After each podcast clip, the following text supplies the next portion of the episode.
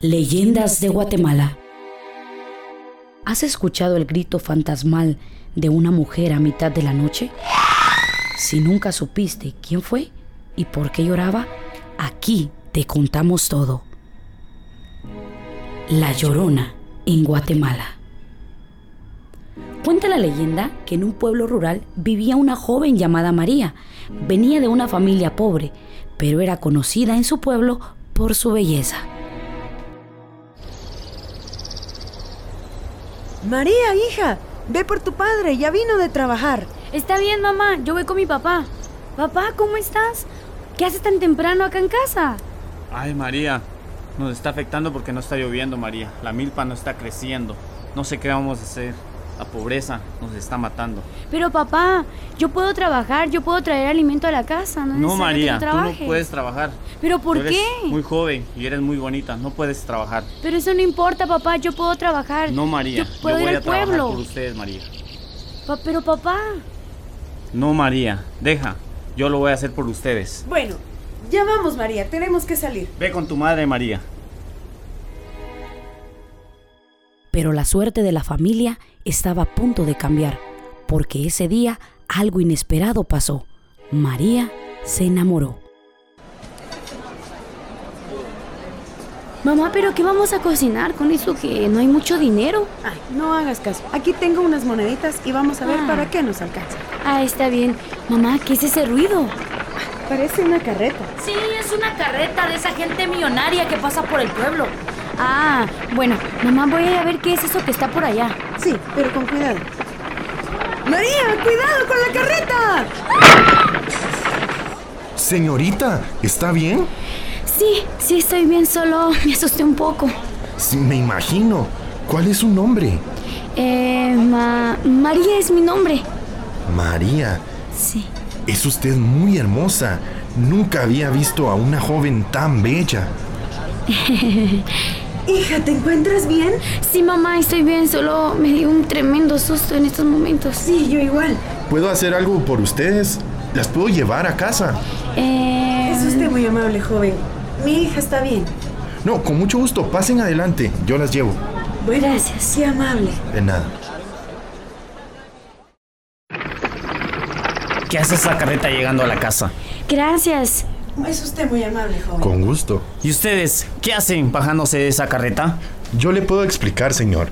Lo que pasa es que perdí el control en la carreta y María se asustó, por lo que yo me ofrecí a traerlas. A la joven, muchas gracias. De nada. Y disculpe el atrevimiento, pero he de decirle que me he enamorado de su hija y quiero pedir su permiso para poder contraer matrimonio. Pero, joven, eso es muy acelerado. Espera, mujer. Miremos qué opina María. Papá, es que yo también me he enamorado. La familia de María estaba encantada que se casara con una familia rica, pero la madre del joven no opinaba lo mismo. Hijo, ¿qué haces llegando tan tarde? Lo siento, mamá, pero el amor se cruzó en mi camino. ¿Cómo? ¿A qué te refieres? Que me he enamorado y me voy a casar. ¿Pero de quién? ¿Quién es? Se llama María, la conocí en el mercado hoy y es la mujer de mi vida. ¿Pero al menos su familia es de dinero? No, mamá, es todo lo contrario, es de familia muy humilde. Me opongo rotundamente. Lo siento, mamá, pero ya he tomado mi decisión y yo me voy a casar. María y su esposo construyeron una casa lejos del pueblo para estar apartados de la desaprobación de la familia. Con el tiempo, los esposos tuvieron a dos hijos, pero pasaba algo en la familia. Él siempre estaba viajando. Hijos, vengan a comer. Yo ya me voy, María. ¿Otra vez te vas y nos dejas? Pues sí, tengo que trabajar, tengo que darles de comer a Pero ti y a siempre es los lo niños. mismo contigo, nos dejas, ya no nos quieres, ¿qué está pasando? ¿Pero qué prefieres? ¿Que esté aquí contigo y nos muramos de hambre? ¿O que trabaje y que tengamos comida en la mesa? Ya me voy, María, lo siento. Cuando el esposo regresaba, solo le prestaba atención a los hijos. Y con el tiempo, María pudo darse cuenta de que su marido estaba perdiendo el amor por ella, Un día él regresó al pueblo con una mujer más joven, se despidió de sus hijos, ignorando a María. Después de que el esposo se marchó, María, enojada y herida, llevó a sus hijos a un río y los ahogó en una furia ciega. ¿A dónde nos llevas, mamá? Tranquilos, los llevo a dar un paseo al río.